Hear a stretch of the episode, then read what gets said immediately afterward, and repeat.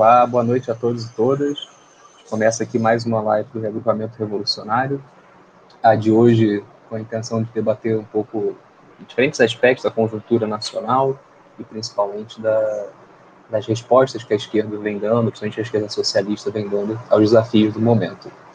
Então, hoje, para participar aqui do debate, é, tem eu, meu nome é Márcio, sou professor no, em Niterói, membro do coletivo Educação Socialista, e a gente tem também o Pablo. Se apresenta aí, Pablo.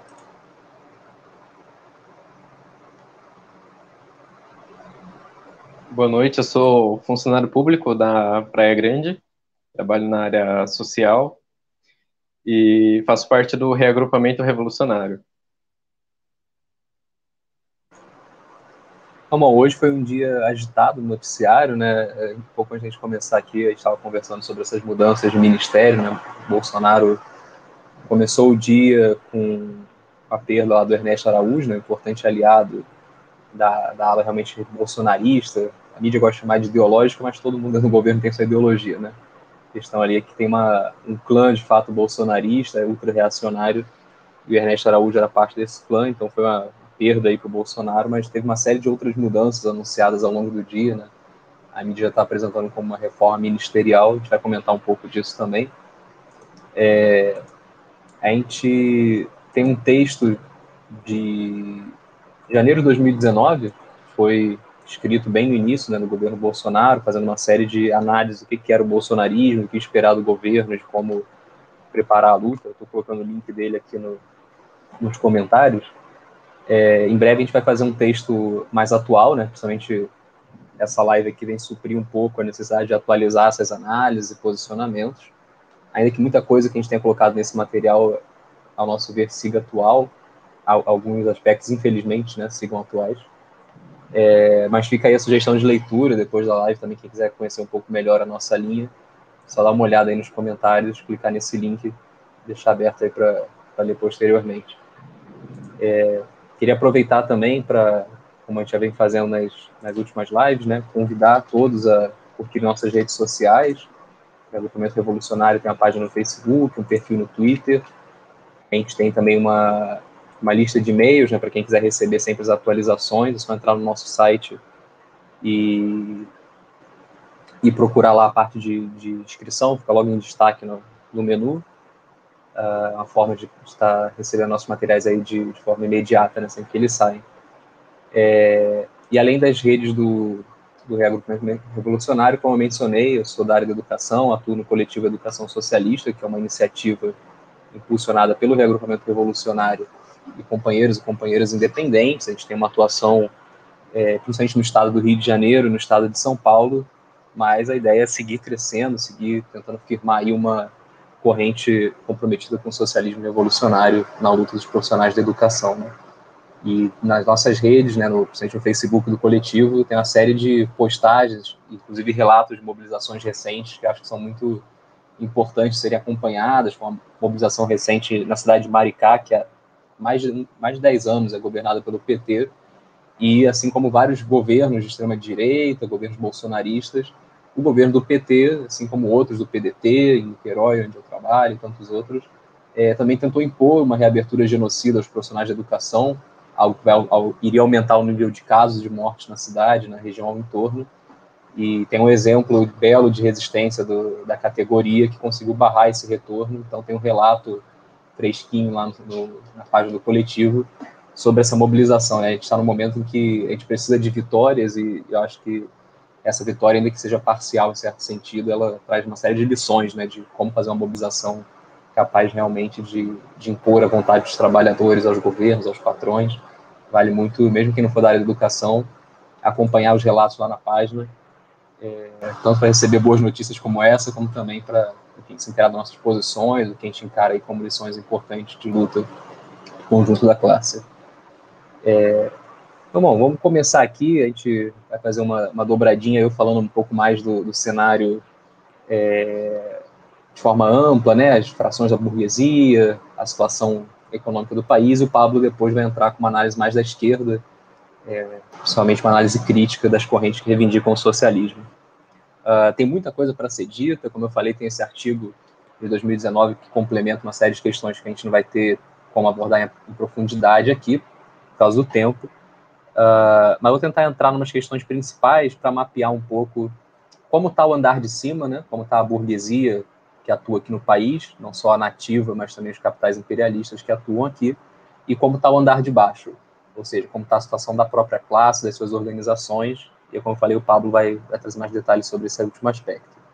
Então tem uma série de elementos aí que, infelizmente, se mantêm atuais, né, da nossa análise mais funda lá de 2019, uh, ah, em especial a situação econômica do país, que segue numa recessão profunda, e isso impacta a classe trabalhadora com um desemprego cada vez mais massivo, né?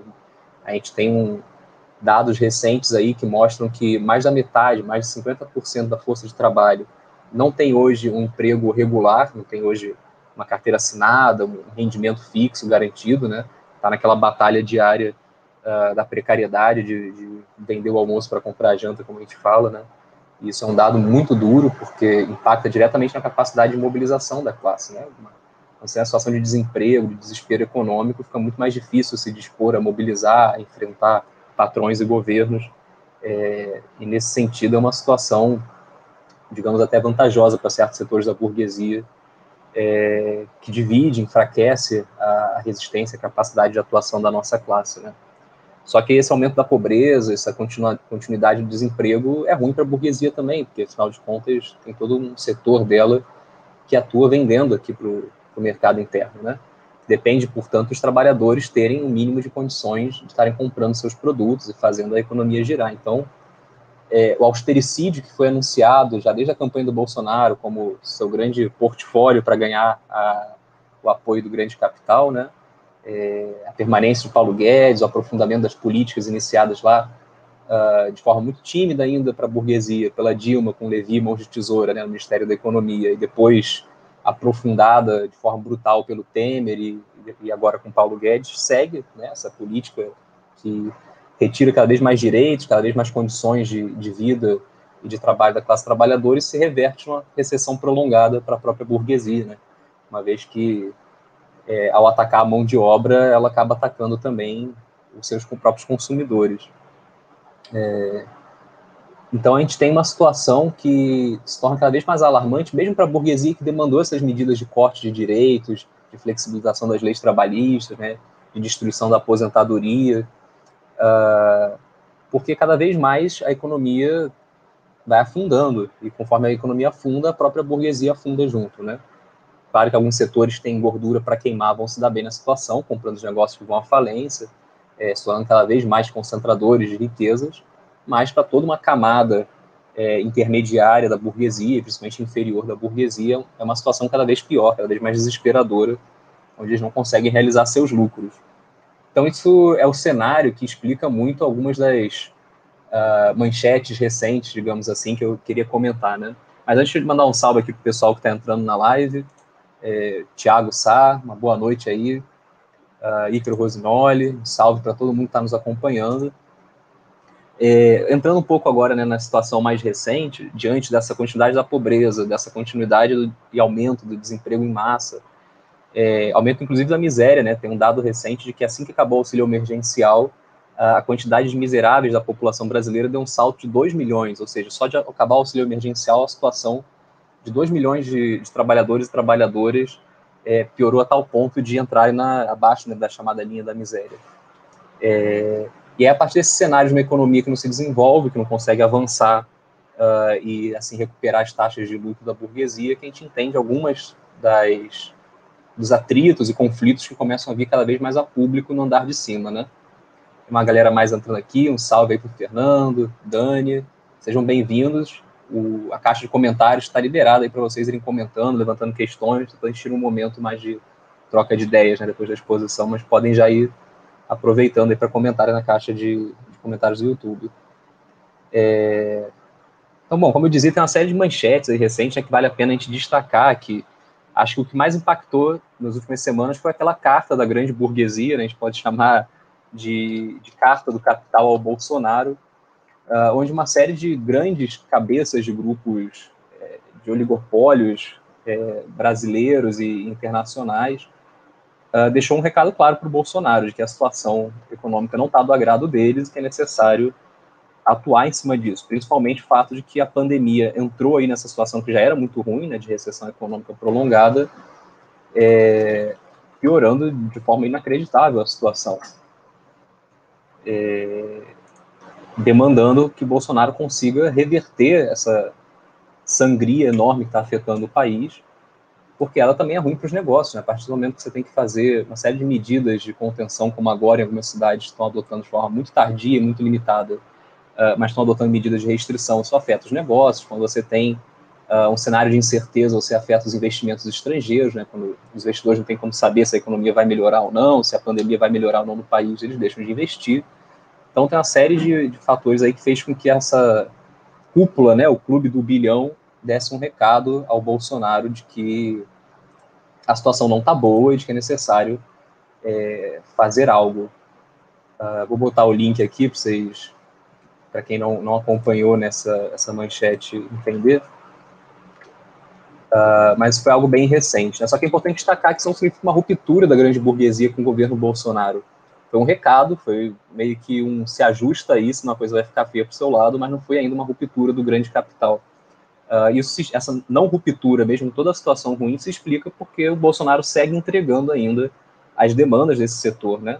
Uh, a gente viu recentemente a, a, grande chantagem feita pelo Guedes em troca do, desse novo auxílio emergencial de valor ridículo, que não dá nem para uma cesta básica com a inflação atual. Em troca desse valor, ele demandou é, uma série de, novas, de novos ataques aos direitos da classe trabalhadora, aos direitos do funcionalismo público, principalmente, né, que é hoje um dos grandes alvos aí, uh, dos austericidas, né, desses talibãs neoliberais que habitam o governo e o, e o mercado de finanças. É, e é por o, Bolso, o Bolsonaro continuar dando espaço para o Paulo Guedes, continuar deixando ele encaminhar essa pauta, que não houve ainda uma ruptura de fato do grande capital com ele, né? apesar desse desgaste crescente que já aponta aí para a possibilidade de 2022, principalmente, ocorrer de fato a ruptura. Né? Mas enquanto o, o Guedes estiver lá encaminhando essas demandas do grande capital, uh, é muito difícil a gente ver, é quase impossível a gente ver o grande capital romper com, com o governo, exigir que ele caia, como é o sonho de alguns que apostam na via institucional do impeachment, né? É, isso simplesmente não vai acontecer enquanto o Bolsonaro seguir entregando, ainda que em ritmo devagar, ainda que com as dificuldades de negociar com o Congresso, seguir entregando as demandas de flexibilizar os direitos, de, de retirar os investimentos sociais, que é o papel do Guedes no governo desde o início, né, desde a campanha era muito claro uh, que esse seria o papel dele. E tem ainda setores que simplesmente não estão nem aí para a situação ruim da economia. Né? O setor agroexportador está lucrando maravilhas com o dólar alto, que é um setor que se beneficia dessa alta do dólar. Então, se vai ter menos comida na mesa da classe trabalhadora brasileira, se os produtos internos vão estar com preço lá em cima, para esse setor não faz muita diferença porque eles se beneficiam, eles vendem muito mais, ganham em moeda forte nas suas vendas. Então, para eles, a política cambial atual, a situação econômica atual não é ruim como para outros grupos empresariais, né? É, e para o mercado financeiro, né, para os parasitas da bolsa de valores, também a situação não é tão ruim assim, porque afinal de contas a destruição da previdência empurrou toda uma camada das classes médias, né, os setores um pouco melhores da classe trabalhadora, os setores um pouco inferiores da pequena burguesia, da burguesia, empurrou eles para os investimentos em ações, né, para tentar ter um colchão ali, uma meia para sua aposentadoria que não vai mais existir pelo, uh, pelo governo de forma digna. Então, uma, alguns outros setores de peso seguem uh, abraçados, mãos dadas com o governo Bolsonaro, apesar das dificuldades econômicas. E tem um, um setor que é importante a gente mencionar, que não está se beneficiando materialmente do governo Bolsonaro, mas tem um vínculo ideológico muito forte com ele, né? Que é um setor da pequena burguesia, principalmente os comerciantes, os lojistas, que no momento de pandemia, uh, em que vivem essas incertezas de ter que ter restrições de horário, de ter que ter restrições de circulação, uh, eles veem nas, nos absurdos genocidas do Bolsonaro sobre não ter que fechar nada, sobre ter que escolher entre a, é, morrer de fome ou morrer de vírus, eles veem ali o seu porta-voz, né? Porque são setores que não estão conseguindo lucrar já antes do governo Bolsonaro, já antes da pandemia, e com os, os efeitos negativos da pandemia se ferraram ainda mais, né? Para falar de forma clara. Então, mesmo que eles não estejam se beneficiando, por exemplo, o governo não está dando linha de crédito subsidiada para eles, o governo não está fazendo medidas para benefício desses pequenos comerciantes, mas eles são hoje um setor ali que apoia fervorosamente o governo, porque o governo diz o que eles querem ouvir nesse momento. uh, ainda que não dê uma resposta material para eles, dá uma resposta ideológica, ou seja, uma resposta que distorce a realidade, que cria ilusões de que deixando tudo aberto e, e o vírus se espalhando, a coisa vai, vai melhorar, ou pelo menos não vai piorar, né? É, então, nesse sentido, é importante também levar em conta essas camadas inferiores aí dos proprietários, principalmente os pequenos proprietários, lojistas, uh, que seguem muito aliados do governo, né? Então, dentro do, do que é a, fra a fragmentada burguesia, o fragmentado classe proprietária, a gente tem esses vários setores que, ainda que em graus diferentes, seguem aliados ao governo, seguem apostando na sua continuidade, seguem, portanto, desfazendo os sonhos da, da oposição institucional de esquerda, que é o sonho de um impeachment, né, de remoção do Bolsonaro pela via institucional. E aí tem um fator adicional que surgiu no cenário nesses últimos meses, né, que é o Lula. É, isso bagunça o tabuleiro do, da burguesia, bagunça o tabuleiro do bolsonarismo, porque entra em cena uma figura que promete uh, manter uh, o austericídio, promete manter uh, as demandas do grande capital. Né? O Lula, em momento nenhum, tá, disse que, se for eleito, vai reverter a retirada de direitos, vai reverter a destruição da Previdência. Pelo contrário, é importante, é fundamental a gente lembrar sempre que os governadores do PT todos apoiaram a reforma da Previdência. O Rui Costa da Bahia, inclusive, foi para Brasília fazer lobby em cima da bancada de deputados federais baianos para aprovar a reforma da Previdência. Então, o Lula uh, não precisa nem sequer escrever uma nova carta ao empresariado brasileiro, né, como a de 2002, mal chamada de carta ao povo brasileiro, porque as ações do PT demonstram que ele não vai reverter, que ele não vai atacar essa linha austericida. O que a gente sabe que o PT quer fazer é retomar algum nível de redistribuição de renda, porque é essa forma que ele quer governar para o capital, né? tendo algum nívelzinho, mesmo que pequeno, de redistribuição para acalmar o andar de baixo, para garantir uma paz social. E a grande questão é, a, a burguesia está disposta a essa paz social, a ceder essa pequena parte do seu lucro para garantir a, uma situação de estabilidade política, que é o que o PT promete, que é a grande trunfo do PT enquanto alternativa de governabilidade para a burguesia?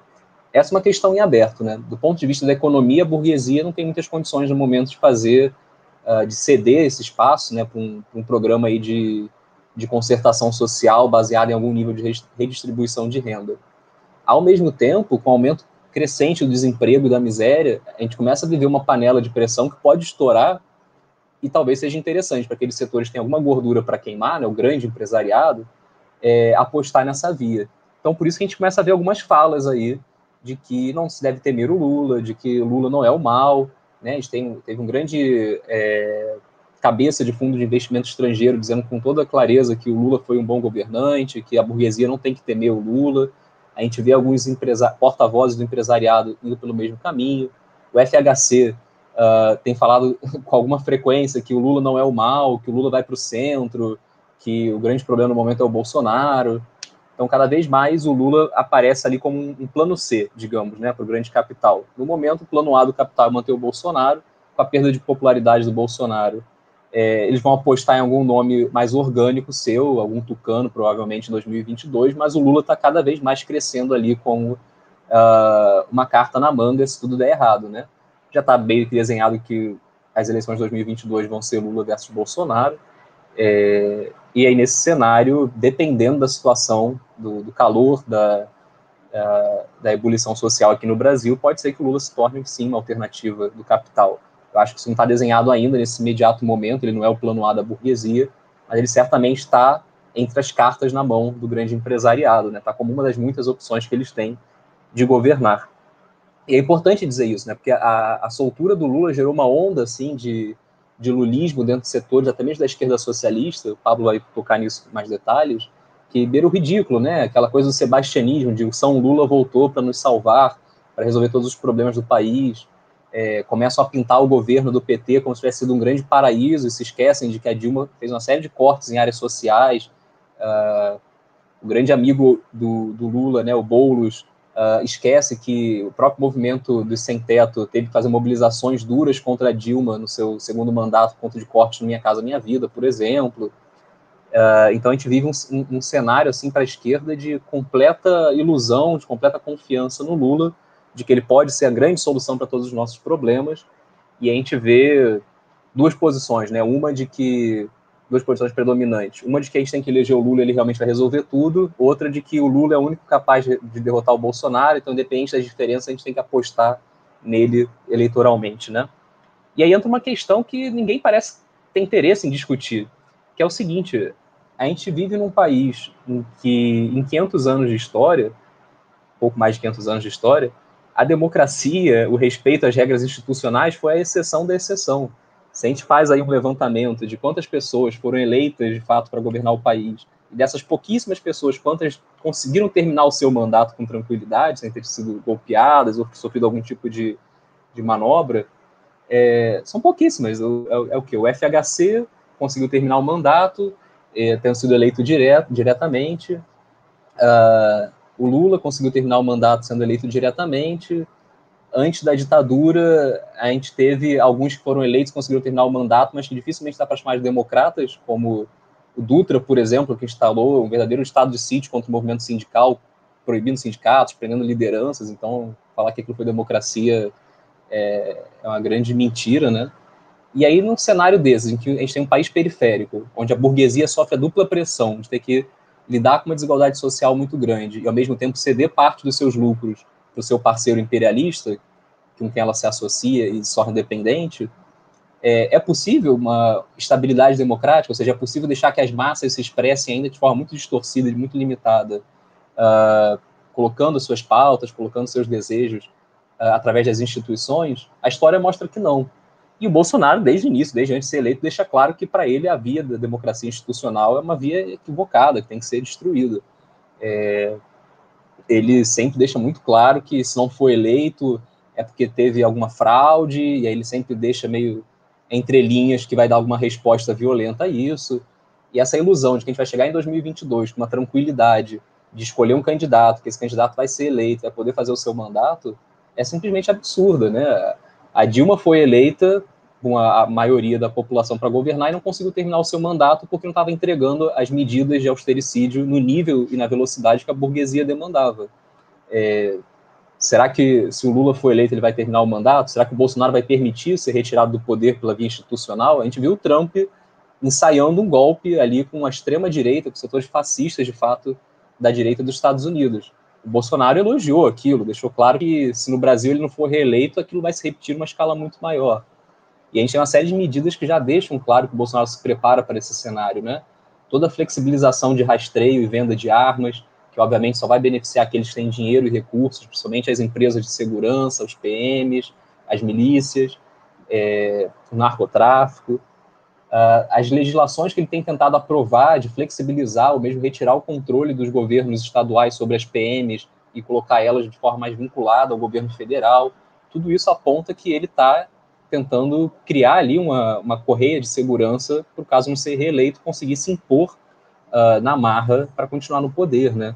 Uh, entre essas trocas de ministros que a gente teve hoje, uma muito importante foi a saída do ministro da Defesa, que era um cara, um perfil menos bolsonarista, mais ligado ali a defender os interesses parasitários do exército no governo, e entrou um cara que é aliado completo do Bolsonaro, alinhadinho com a cartilha reacionária dele, né?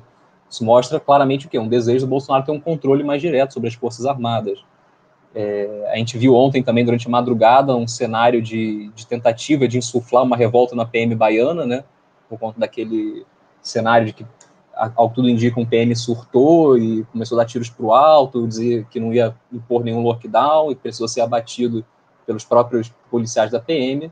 E aí, durante a madrugada, teve uma manifestação de PMs. Hoje, ao longo do dia, associações de policiais civis, é, é, PMs e policiais federais da Bahia se mobilizaram tentando transformar esse cara no mártir, e a gente viu os porta-vozes do bolsonarismo, como uh, Bia Kicis, né, outros aí da, do legislativo que atuam como tropa de choque ideológica, defendendo um, algum tipo de levante, algum tipo de rebelião dos PMs contra o governo, colocando a, a liberdade como uma bandeira né, dessas manifestações.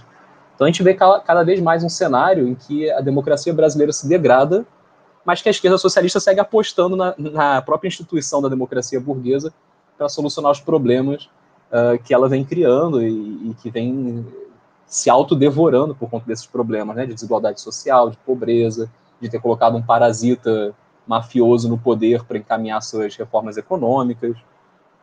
É, então, o cenário, assim, tem que ser dito em todas as palavras. Não existe nenhuma garantia de que o que resta ainda de democracia, né, que já foi muito desgastada nos últimos anos, é, vai ser mantida num cenário aí de disputa eleitoral do Bolsonaro com um candidato do PT, principalmente com Lula.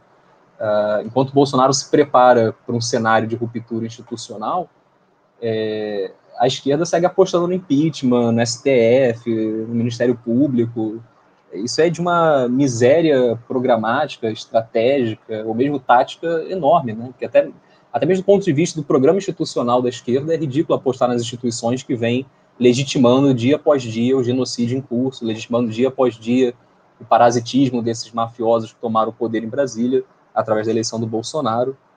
É, isso não significa dizer, contudo, que está declarado um golpe, que a gente vai ter um golpe, né? Existem muitos interesses conflitantes dentro do governo, dentro do, do andar de cima, as Forças Armadas hoje já aparelharam completamente o Planalto Central e não tem por que dar um golpe. E, e, acho muito difícil que elas aceitem o Bolsonaro como um líder, né? O Bolsonaro é um instrumento pelo qual as Forças Armadas uh, conseguiram aumentar o seu nível de parasitismo lá, colocando uma série de generais uh, em cargos chaves, colocando milhares de militares em cargos de segundo e terceiro escalão. E eles, e eles não precisam aceitar um, um Bolsonaro como um líder supremo para garantir isso, né? Outros que assumam podem manter um acordo de dessa presença massiva das Forças Armadas no Estado. É, e essa mudança no Ministério da Defesa aponta um pouco para isso, né, de que elas não estão subordinadas inteiramente ao Bolsonaro. Outro elemento importante é que o próprio Centrão, que muitos disseram que o Bolsonaro tinha comprado e tinha garantido assim um governo muito mais forte, dá cada vez mais sinais de que está é, tá impondo ao Bolsonaro sua própria agenda, dá sinais de que pode abraçar o Lula a qualquer momento, né? O Arthur Lira deixou muito claro que foi uma vitória da democracia ou algo assim a absolvição do Lula. O Maia deu declarações também muito elogiosas ao Lula. Então, todo esse setor também da, do parasitismo político institucional é, não está fechado com o Bolsonaro. Né? O bolsonarismo é uma fração dentro dessa, desse bloco de alianças que hoje governa o país. Mas a gente não pode perder de vista em momento nenhum que essa fração se prepara para se manter no poder a qualquer custo, por todas as vias necessárias. E a esquerda tem que levar isso em conta. Né? E aí, bom, já falei demais aqui, mas só queria pontuar que enquanto o andar de cima tem essas fagulhas crescentes pipocando nele, né, o andar de baixo segue numa desorganização num marasmo enormes, né? A gente teve recentemente uma tentativa de Dia Nacional de Paralisação, agora no dia 24, em defesa do funcionalismo público, que praticamente não aconteceu, né?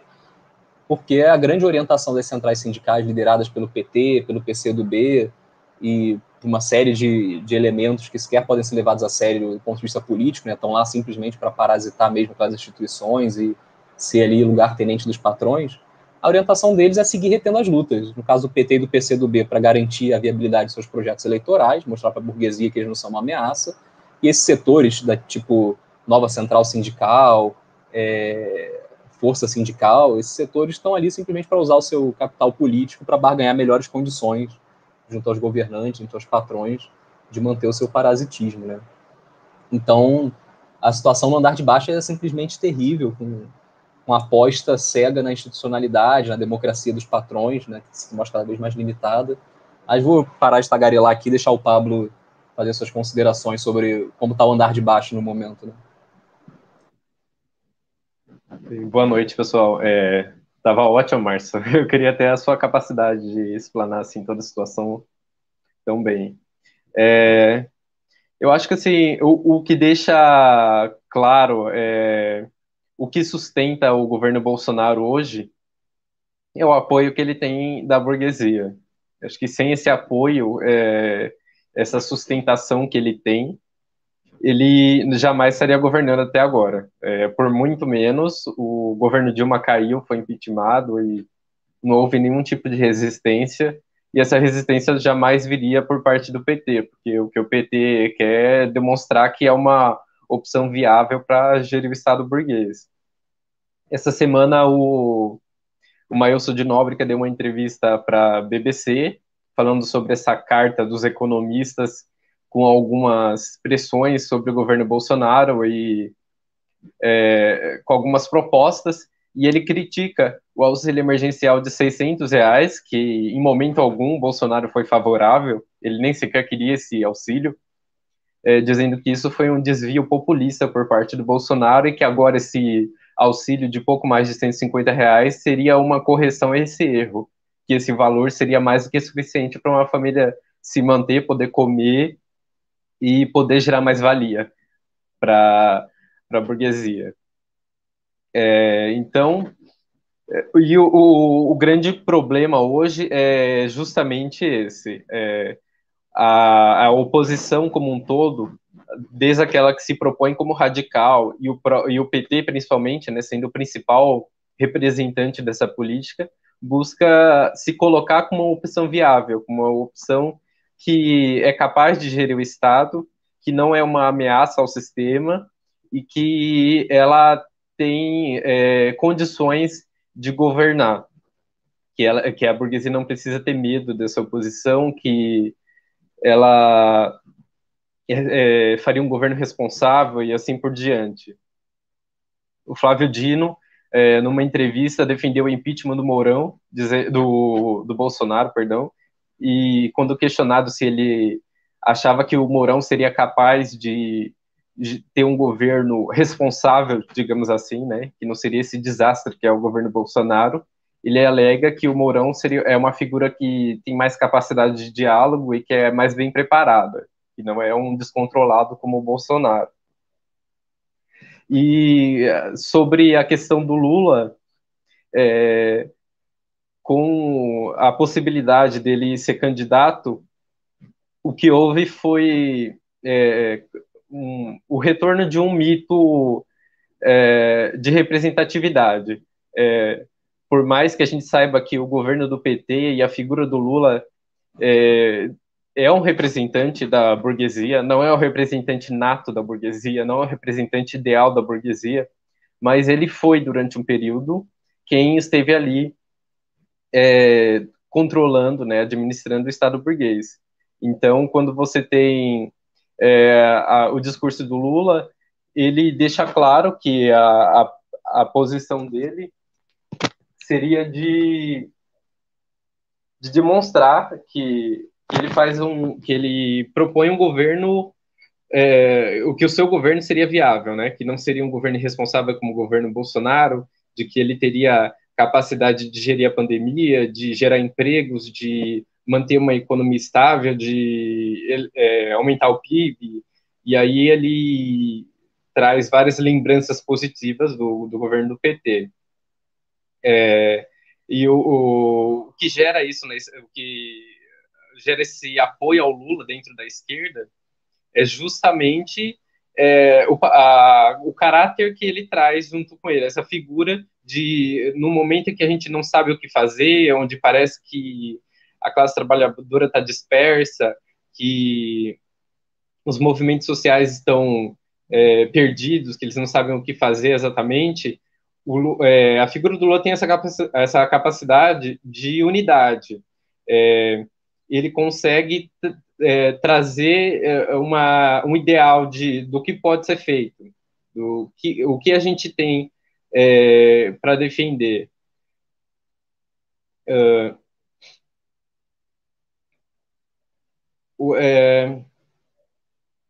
dentro hoje no PSOL, o partido discute se vai manter ou não uh, a eleição né, dentro da agremiação. E aí existe essa discussão de que seria viável ou não, em meio a uma pandemia, o partido ter um congresso, se esse congresso seria correto nesse momento. E a questão é, o partido, nesse momento, qual seria o, de, o debate ideal? Porque dentro do PSOL, a, a grande discussão que tem havido hoje é se o partido deveria ou não lançar um candidato em 2022, se ele deveria já apoiar o PT no primeiro turno com Lula, se ele, inclusive, existe até um, uma treta dentro do próprio partido, né, entre a resistência e o MES, é, porque a resistência defende que o Lula deve ser apoiado desde o primeiro turno, e o MES é, demonstrando simpatia à figura do Ciro Gomes. É, existe, então, essa pressão é, por, por conta dessa crença que a esquerda criou na institucionalidade, de que ela deve buscar sempre, por meios legais, é, defender uma pauta que seja bem vista e que ela possa, que tanto a classe trabalhadora possa se enxergar nela, né, que ela possa achar algo viável, que não seja uma, uma ideia de revolução, porque para eles a classe trabalhadora enxerga como uma revolução algo muito distante.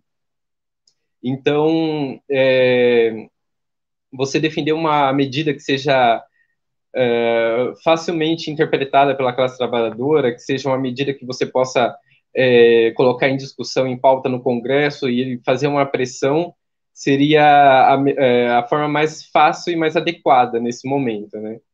Então, essa crença de que a institucionalidade é o único caminho é o que leva à paralisia de todos os grupos à esquerda. É, por, é, então, o que a gente coloca aqui é a institucionalidade, é a defesa de que o, o partido deve ou não é, lançar um candidato, é, como foi o caso agora nas eleições para o Congresso, para a Câmara, é, se lançava ou não Erundina, se defendia o Arthur Lira, se defendia o Maia, Quer dizer, o partido ele enxerga que ali dentro daquela daqui, enfim, me perdi aqui na minha fala.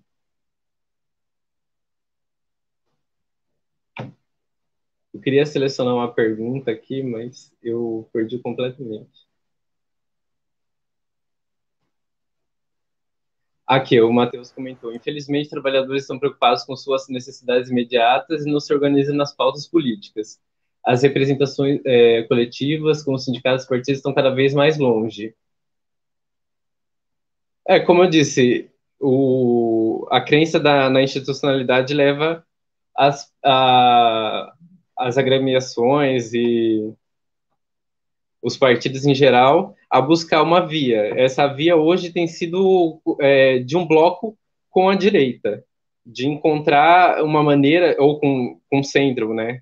É, o Lula, durante a sua fala, ele quis demonstrar que existe uma falsa simetria entre ele e o Bolsonaro, e de que não existe essa polarização, que essa polarização que foi dita durante muito tempo é falsa, de que o Lula seria um extremo à esquerda e o Bolsonaro um extremo à direita.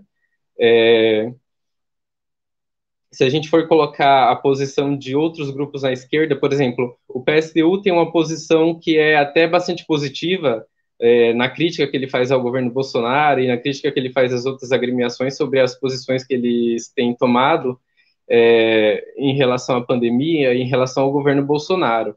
Só que onde ele poderia ter tido uma atuação direta, é, que fosse uma, uma, demonstração clara de qual deveria ser a postura da classe trabalhadora nesse momento, ele não esteve lá. Que foi, por exemplo, o caso dos trabalhadores da Ford, que o partido deveria ter tomado a posição de ocupação da fábrica, e, mas ele achou que o ideal seria a defesa da estatização da empresa, como se o governo Bolsonaro fosse se colocar à disposição de estatizar uma multinacional. É, então, não houve uma mobilização é, de defesa dos trabalhadores da Ford, de defesa da ocupação da fábrica. E citando outras correntes, é, dentro do PSOL, é, a grande maioria é, já está pensando desde agora no calendário eleitoral. Então, é, existe essas discussões sobre a defesa do PT no, no, segundo turno, ou se, se o partido deve ou não lançar um candidato, e no hoje é, fica perdido, não, não existe uma posição clara. É, não existe um calendário, por exemplo, de lutas unificado, não existe uma demanda pelo fim das emissões, pela manutenção de um auxílio emergencial que realmente é, seja capaz de garantir as necessidades básicas da população, de expropriação de, de várias empresas que estão aí demitindo, que estão tendo lucros bilionários durante a pandemia, da, da quebra das patentes da vacina, de que se utilize a a capacidade das farmacêuticas, inclusive das farmacêuticas, hoje a gente tem aí mais de 30 fábricas que produzem vacina para gado, mas a gente não tem vacina que é, fábrica que produza vacina para gente, né? O Butantan, que por pouco não foi privatizado, hoje é usado como uma ferramenta de propaganda pelo governo Dória. É, e no, o governo Bolsonaro, ele não, não age dessa forma é, por incompetência, né? Uma política é, clara dele, assim, é proposital. Essa pressão que é feita hoje sobre ele, é, tanto por parte da burguesia quanto por parte de, da, dos partidos, né?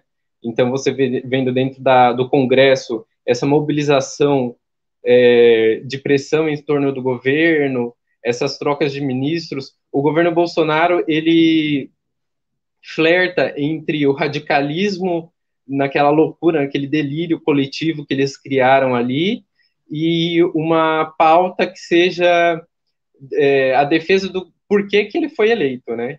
O que sustenta o governo Bolsonaro é a, a, as reformas a defesa das reformas, um governo de força, um governo que imponha essas reformas, que seja um governo de terra arrasada e, por ironia dos destinos, né, o governo que teve a missão de destruir todos os serviços públicos, é, de atacar a classe trabalhadora, de acabar com qualquer forma de investimento público, com funcionalismo público, ele está sendo é, confrontado durante uma pandemia com a necessidade de investimento no SUS, com a necessidade de é, você manter as pessoas em casa, a classe trabalhadora precisar de alguma assistência governamental, microempresários, a, a burguesia tendo que ceder então a essa é, diante dessa necessidade de que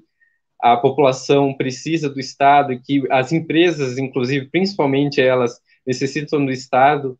E então o governo Bolsonaro se vê perdido no, no meio de tudo isso e ele, quando pega essas. Uh, no momento que várias empresas pequenas estão falindo, estão quebrando, ou não estão preparadas para ficar fechadas, quando ele eh, faz essas falas contra o lockdown, ele quer, ele quer dizer que não, ele não está tomando uma posição de solidariedade a quem está quebrando, a quem está falindo, ou os trabalhadores que perderam o emprego. É, o que ele quer é se ausentar da responsabilidade de, de defender o auxílio, de defender uh, algum tipo de assistência a essas pessoas. Então, ele cria uma simpatia em torno desses grupos mas ele, na verdade, que é a pessoa que tem a caneta na mão, que tem a condição de fazer algo para uh, essas pessoas, para esses empresários, ele não faz. Ele só tem o discurso dele, que é um discurso é, para a torcida, né? Ele cria uma torcida em torno dele, mas o, o que ele podia fazer de fato, ele não faz.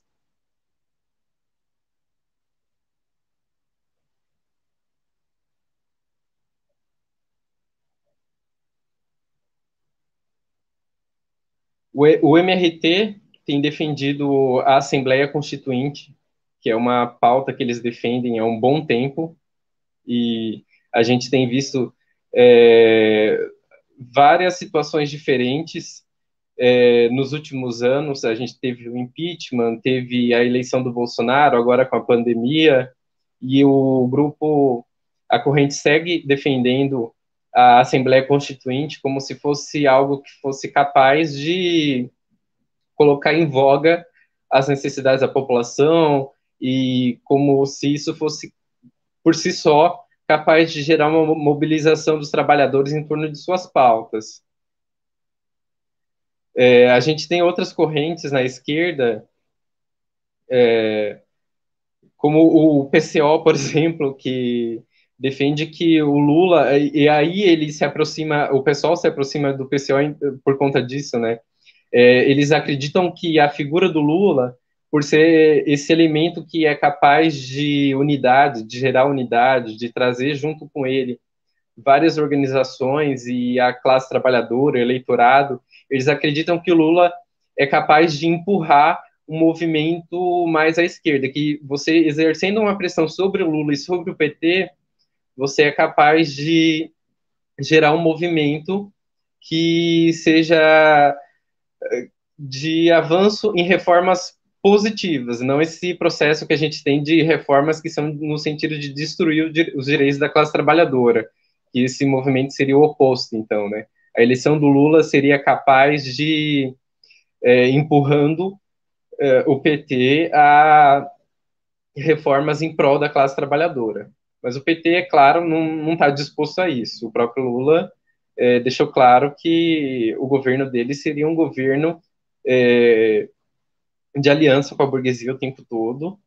E num momento de crise como o que a gente vive, seria muito improvável, seria muito difícil você ter alguma construir algo de positivo é, dentro dessa realidade, né?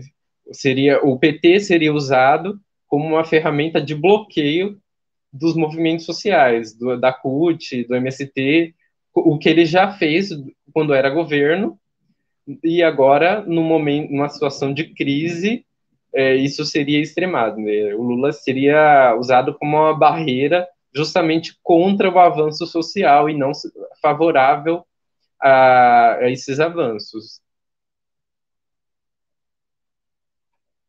Márcio, você, você tem alguma colocação? Tem selecionou alguma pergunta? Ah, sim, queria fazer alguns comentários. Acho que você apresentou bem o panorama da esquerda, né? Principalmente o, o principal problema desse panorama, que é uma aposta é, no parlamento, né? Uma aposta nas instituições da, dessa democracia burguesa, que para a classe trabalhadora não é democrática de fato, né? É, e mesmo aquelas correntes se apresentam como socialistas revolucionárias, como você bem apontou, por mais que não apostem nas eleições, na justiça, apostam em, em vias institucionais, né, como a, a, demanda da Assembleia Constituinte, que não só a MRT, mas se não me engano também a, o grupo esquerda marxista defende como uma grande saída para os problemas da classe, né, como se é, eleger um novo parlamento com, com, novos representantes da burguesia, ainda que tenha ali representantes do proletariado no meio, pudesse encaminhar de fato as nossas grandes demandas e necessidades. Né? Até coloquei um link aqui polemizando com essa, com essa demanda da, da Assembleia Constituinte, que é importante travar esse debate estratégico, já que é feito por uma corrente que não está nesse lamaçal da, da, da, miséria do lulismo e das eleições, né, mas pretende se apresentar como uma corrente revolucionária.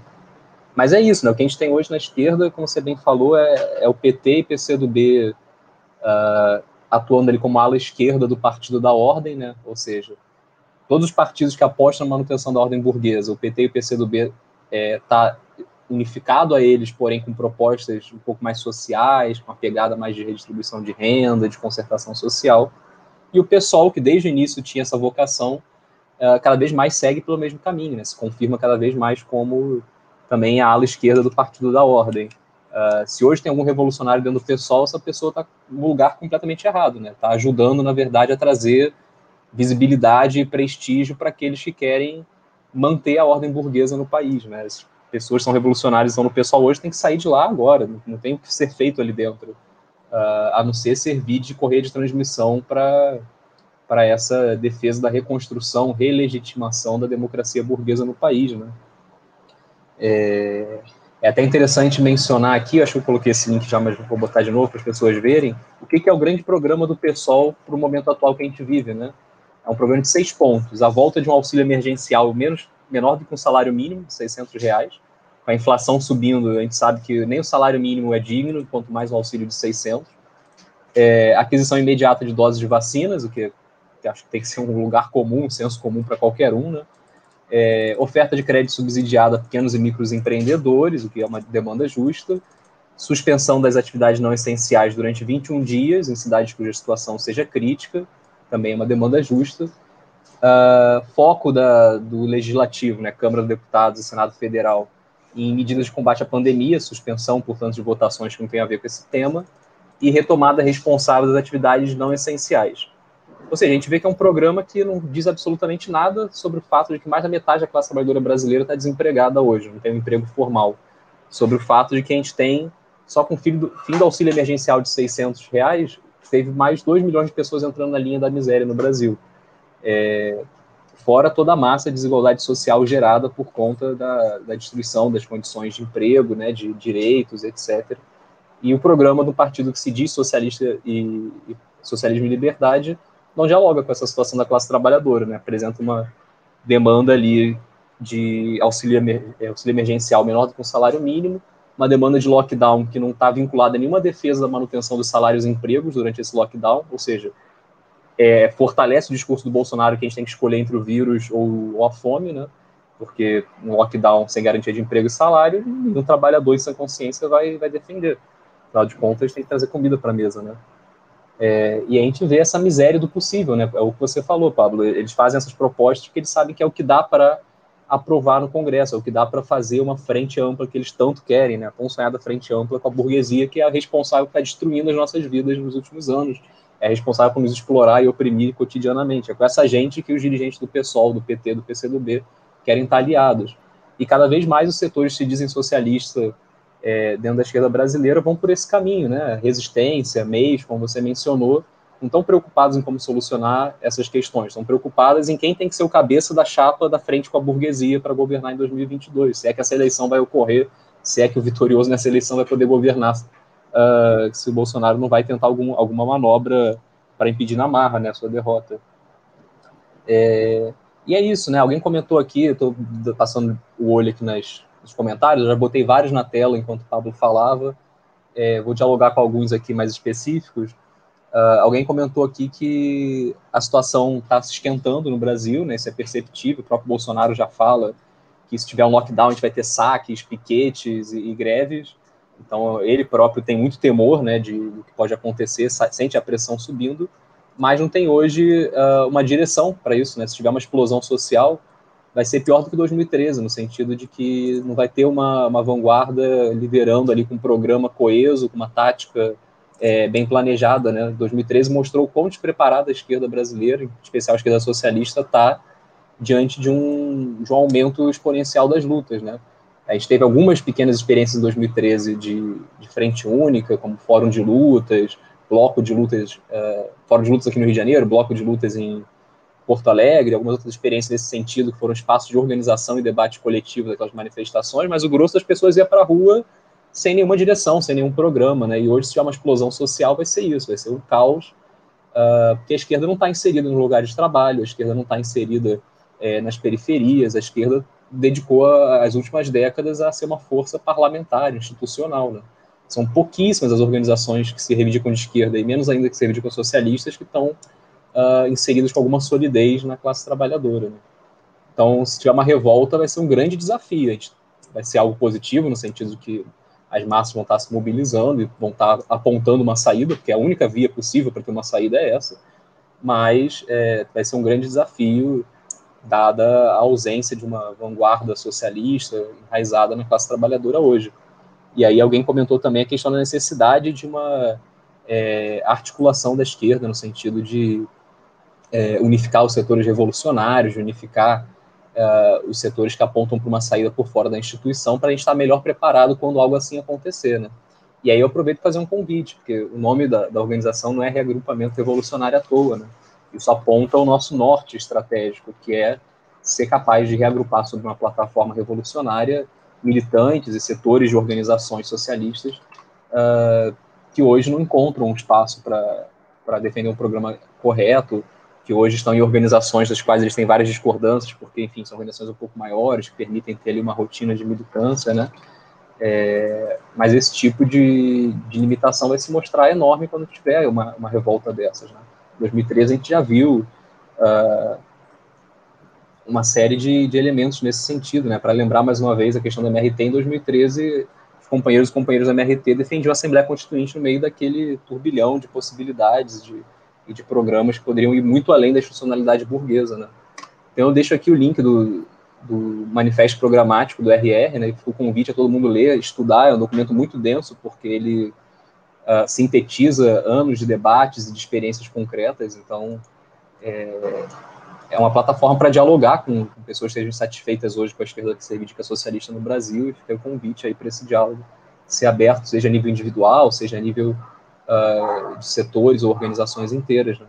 Mas a gente está nas lutas com esse objetivo de construir um programa revolucionário que esteja inserido de fato uh, na classe trabalhadora, no seu cotidiano, seja capaz de dirigir um, um processo de, de, enfrentamento com o Estado burguês. Né? seja capaz de dar uma alternativa de real, que não seja essa miséria das eleições, da confiança na institucionalidade burguesa. E aí eu acho que é importante apontar aqui alternativas programáticas, né? Porque eu mencionei esse programa miserável de seis pontos do PSOL, mas é importante a gente apresentar o que a gente reivindica como alternativa, né? É, e o que a gente tem reivindicado, por exemplo, na nossa atuação no setor da educação, em outros setores, é, são medidas como, por exemplo, um lockdown, que é sim necessário. A gente está hoje vivendo um colapso nacional do sistema de saúde. A própria burguesia acendeu a luz vermelha e mandou aquela carta ao Bolsonaro muito por conta desse contexto, de que os próprios hospitais da elite estão colapsando. Mas um lockdown sem garantia de emprego de salário não vai existir. A própria classe trabalhadora vai se recusar a, a uma medida dessa, porque vai significar fome para ela, né? Como o Bolsonaro bem explora é, esse medo. Para ter um lockdown de verdade, é, que garanta condições de sobrevivência à classe trabalhadora, a gente precisa confiscar os lucros dos grandes empresários, dos grandes banqueiros desse país e colocar esses lucros a serviço de manter os salários, de pagar os auxílios emergenciais a quem tiver necessidade, um valor digno, né, de pelo menos um salário mínimo. Uh, porque a esquerda está defendendo esse valor de 600 reais, que hoje mal dá para duas cestas básicas, é ridículo. É, a gente tem que, no mínimo, defender o, valor de um salário mínimo, mas também pensar de jogar isso para o alto e, e trabalhar com os dados que são elaborados com muita é, com muito cuidado pelo DIEESE, que apontam quanto deveria ser de fato o salário mínimo para ele ser um salário que assegure a sobrevivência de uma família trabalhadora. E hoje esse valor é cerca de 5 mil reais, vocês verem quanto o salário mínimo é defasado, né? É, e nem o salário mínimo é reivindicado como parte do auxílio emergencial por essa esquerda da ordem. Então, um lockdown que garanta empregos e salários confiscando o lucro dos grandes empresários, da grande burguesia brasileira, é algo fundamental. Sem, sem esse confisco, não vai existir uh, um lockdown. E esse confisco, obviamente, não vai ser aprovado pelo Congresso ou pelo STF, vai ser conquistado na marra através de muita mobilização da classe trabalhadora. É, nesse sentido, é fundamental a gente ter espaços de unidade de ação. Né? Uh, muitas vezes os sindicatos são os que mais sabotam as lutas, então é necessário a gente ter espaço onde a gente articule uh, aquelas categorias que estão mais mobilizadas, estão mais engajadas, com as que estão menos. Que a gente unifique os setores da classe trabalhadora, que hoje estão tão divididos entre efetivos, terceirizados, temporários, né, porque a manobra da reforma trabalhista tem muito a ver com isso também, com dividir a classe e dificultar a sua organização. Então, há muito tempo que a gente vem defendendo a nossa atuação cotidiana a necessidade de uma frente de lutas que unifique sindicatos, movimentos sociais e uma jornada que, de fato, uh, mobilize cada vez mais a classe trabalhadora rumo a construção de uma greve geral. Porque não, não vamos ter ilusões, a tarefa é, é, gigantesca, é muito árdua, mas a gente tem que ser honesto. Só com uma greve geral que a gente vai garantir uh, um controle da pandemia nesse país, assegurando um lockdown com salários, com empregos, assegurando um, um auxílio emergencial digno. A burguesia não vai ceder facilmente, não vai aceitar facilmente medidas como essa. É necessário um esforço muito grande da classe trabalhadora, muito combativo, para que isso seja alcançado. É, qualquer um que diga o contrário, que aposte na, é, em vias institucionais está mentindo para a classe trabalhadora, de que é possível uh, resolver a situação por, por, uma via de conciliação de classe, por uma via de frente, de frente ampla. É, outra medida fundamental é pensar na, nessa massa de desempregados, de trabalhadores é, que vivem de bicos, né, que, enfim, estão sem emprego formal, ainda que tenham alguma renda mínima. É, é uma tarefa urgente que os movimentos sociais, os sindicatos passem a organizar essa massa de desempregados, trabalhadores precários, demandando a redução da jornada de trabalho é, daqueles que têm hoje assegurados né, um emprego mais estável, para que haja contratação, para que haja inclusão no mercado de trabalho com mínimo de segurança e dignidade dessa massa que hoje é mais de 50% da classe trabalhadora brasileira, né, que não tem um emprego fixo, uma fonte de renda fixa. Uh, então, é uma demanda fundamental que já foi reivindicada pelo movimento socialista em vários momentos e que parece que a esquerda brasileira esqueceu, enfim, esconde até, né? de que haja uma aliança entre trabalhadores empregados e desempregados, que essa aliança seja efetivada através dos próprios sindicatos e movimentos sociais, é, para garantir a reinclusão dessa massa no mercado de trabalho com, com rendimentos decentes, com direitos minimamente decentes. É, então, são algumas das medidas assim fundamentais né, para a gente encaminhar essa situação, e só enumerar ela já mostra o abismo que existe entre essa esquerda da ordem e uma esquerda com uma perspectiva de classe, uma perspectiva socialista. Né? Uh, são muitos comentários aqui, vou tentar dar uma olhada mais alguns deles. Se o Paulo quiser fazer mais algum comentário enquanto isso, vou procurar alguns comentários aqui para dialogar mais diretamente com eles. Tem companheiros aqui de Maricá relatando a, o que eu mencionei lá no início da live, né, da, da greve que conseguiu uma vitória parcial com o fechamento das escolas. É, Maricá é um bom exemplo de como que o PT no poder não vai agir de forma diferente dos genocidas que é, que estão hoje no Planalto Central, porque onde ele já é governo, ele faz as mesmas coisas, né? Ataca os direitos e condições de vida da classe trabalhadora. Muitas pessoas dizendo que realmente é isso aí, o PT quer governar junto com a burguesia, o pessoal está totalmente tomado pelo parlamentarismo, pela confiança na institucionalidade. Ah, era, era do Fernando o comentário que eu mencionei anteriormente, né? De que hoje não existe uma direção de esquerda revolucionária para dirigir uma possível revolta. É, esse comentário que fiz anteriormente, eu não tinha recordado o seu nome. É, Dani ressaltando que a gente não pode esperar até 2022, que realmente é questão de vida ou morte, né? É,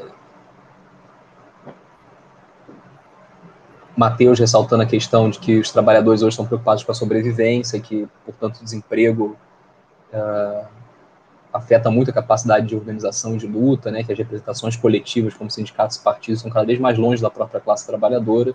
Daí a urgência dessas demandas, né, de organizar os desempregados, os subempregados, a partir do, dos movimentos sindicais e sociais que a gente tem hoje mais consolidados. Uh, o Tiago Sá ressaltando que o pessoal é uma colcha de retalhos, e poderia até ser positivo, no sentido de que as costuras estão aparecendo, se desfazendo, é, mas, Thiago, é aquilo que eu falei, né? Hoje, dentro do pessoal, nenhuma corrente se apresenta com uma ruptura, de fato, com, com essa conciliação de classes, com essa aposta institucional, né? Pablo exemplificou aí com um grande debate que permeia hoje o pessoal, que é apoiar Lula no primeiro turno ou apoiar o Ciro no primeiro turno. Ou o debate que teve lá na Câmara, que quase explodiu a bancada do partido, que era apoiar o Lira ou apoiar o Baleia Rossi, né? Que esquerda miserável é essa que quase racha num debate entre qual burguês safado apoiar. É, Tiago lembrando aqui o papel ridículo do Freixo aqui no Rio de Janeiro, né? O Freixo é um grande uh, cavalo de Troia liberal dentro da esquerda, né? O papel dele sempre foi uh, de empurrar o pessoal mais para a direita. É sempre bom lembrar que quando a gente teve uma, uma gigantesca manifestação em repúdio ao assassinato da Marielle, a frase do, do Freixo no principal jornal daqui da cidade, que é o Globo, foi confiemos na polícia, ou seja, não foi vamos para a rua, vamos é, garantir que os assassinos sejam descobertos através de uma investigação independente, conduzida pelos movimentos sociais, manter a pressão para que isso ocorra. Não, a frase dele foi: voltem para casa, vamos confiar na própria polícia, que a gente sabe com toda certeza que foi a assassina da Marielle, né? É, então, os setores que hoje estão no PSOL estão lá para legitimar essa política, mesmo que eles internamente se apresentem como oposição, porque para o resto da sociedade, para o resto da classe trabalhadora, eles estão lá defendendo os candidatos, defendendo os freixos da vida, né? Uh, em prol da unidade do partido. Então, acabam sendo correia de transmissão desses setores de esquerda da ordem, de liberal social. É...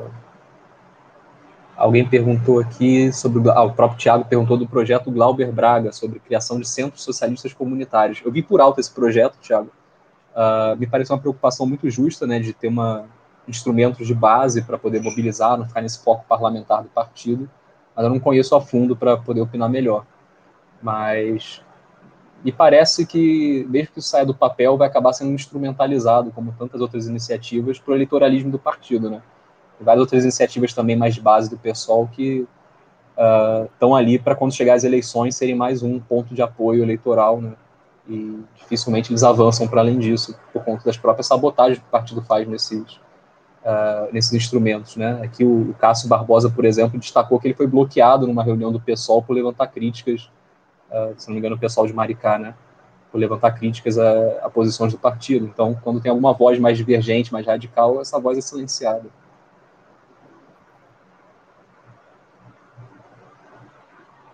Uh, deixa eu ver se tem mais algum comentário aqui para destacar. Qual a proposta concreta do regrupamento para derrotar Bolsonaro, sabendo que vivemos um período de retrocesso e derrotas da classe exploradora? Do Rafael. Rafael da Frente Suburbana, né? Salve aí, Rafael.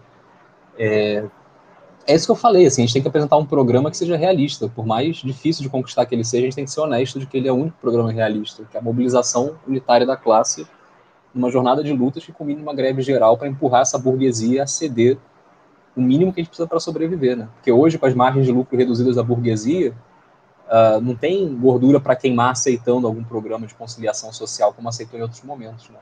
Para garantir um lockdown com emprego e salário, não vai ser com, como eu já falei, né, com a justiça, com, com o legislativo, com o Bolsonaro, vai ser na marra. É, então é sim uma tarefa árdua, gigantesca, mas não existe outra via, a gente tem que dizer isso, né? tem que educar nossos colegas trabalhadores que ainda tem alguma ilusão na via institucional de que não tem outro jeito. Se a gente quer sobreviver hoje a essa pandemia, a gente tem que seguir uma via muito mais combativa, muito mais intensa do que a gente está acostumado nos últimos anos, né? Tem que reconstruir os movimentos sociais e sindicais brasileiros em cima dessa via da radicalidade, da combatividade. É...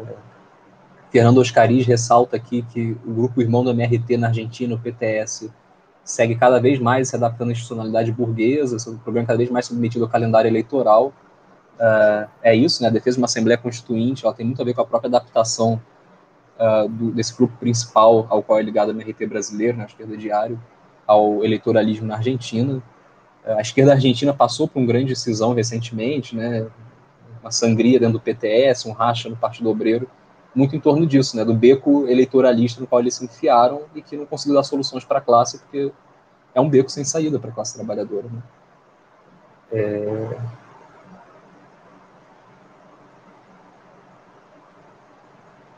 Bom, são vários outros comentários aqui. Hoje está tá animada a caixa de comentários. Mas acho que até pelo, pelo caminhar da hora é bom a gente se, seguir aqui para alguns uh, comentários finais, né, Pablo? É, eu acho que não tem muita coisa para adicionar, né? Eu ressalto aí o convite para vocês lerem esse material do Regrupamento Revolucionário. Em breve a gente deve escrever um texto sintetizando esses debates aqui que a gente está fazendo sobre a conjuntura nacional, os problemas da esquerda socialista, as tarefas que estão colocadas. Uh, mas esse programa, essa plataforma programática já apresenta muitos pontos importantes aí para quem estiver interessado em conhecer uma alternativa socialista revolucionária. É, e de imediato é isso, a gente tem que seguir intensificando as lutas, apostando na organização desde baixo, né? o andar de baixo está desorganizado, fragmentado, e a gente tem a tarefa hercúlea de reverter essa situação se a gente quiser mudar o quadro geral, né? não é apostando no, no Lula, na frente ampla, né? apostando nas instituições, eh, sejam elas que estão aí, seja refundar as instituições burguesas através de uma Assembleia Constituinte, que a gente vai mudar a situação. É, na unidade das lutas, como tem demonstrado algumas lutas de educação que a gente está inserido, que a gente vai conseguir construir uma, uma tradição combativa e, e de unidade de classe para reverter o quadro atual. Né? Um trabalho de formiguinha, mas que a gente sabe, olhando para a história da classe trabalhadora, que as piores marés, por pior que elas sejam, elas sempre mudam e a classe trabalhadora dá de tempos em tempos exemplos da sua enorme força, enorme capacidade de transformação. E para que eles se com vanguarda, para que eles se com marxistas, socialistas revolucionários, a tarefa é estar tá acompanhando essa experiência, não criando ilusões, não se adaptando à miséria do possível, mas apontando o caminho, né? E, principalmente passando pelas experiências concretas das lutas para mostrar como esse caminho pode ser atingido. Então é isso.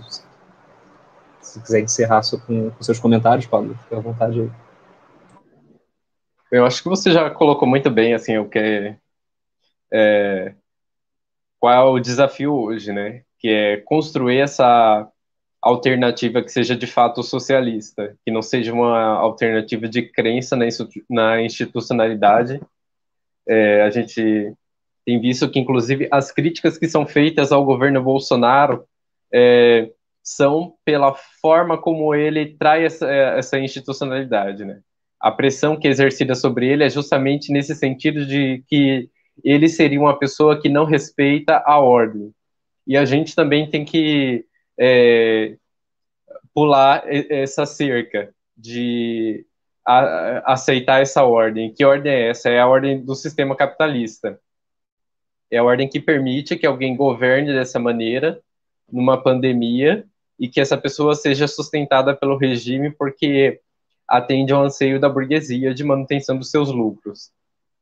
Então, o nosso desafio hoje é construir é, uma estratégia é, de revolução, de é, união da classe trabalhadora nas, nessas lutas, que deve atingir desde a base, deve trazer os mais diversos setores da classe trabalhadora e que seja num caminho de forçar é, de sair dessa defensiva que a gente está há anos e de partir para frente e exigir eh, mais direitos, é, exigir a expropriação uh, dos grandes capitalistas, exigir o fim dessas reformas e construir uma nova sociedade, uma sociedade socialista.